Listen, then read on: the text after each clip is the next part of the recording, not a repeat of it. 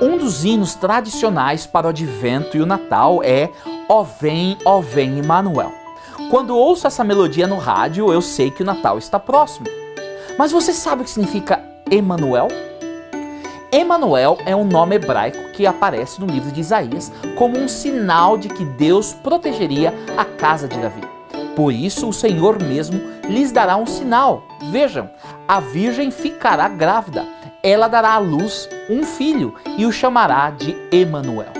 O apóstolo Mateus entendeu que essa profecia também se aplicava a Jesus. Não há ninguém que incorpore o verdadeiro significado da palavra Emanuel como Jesus, que é Deus conosco. O Natal é uma lembrança anual de que Deus desceu do céu para habitar conosco. Jesus, Deus conosco.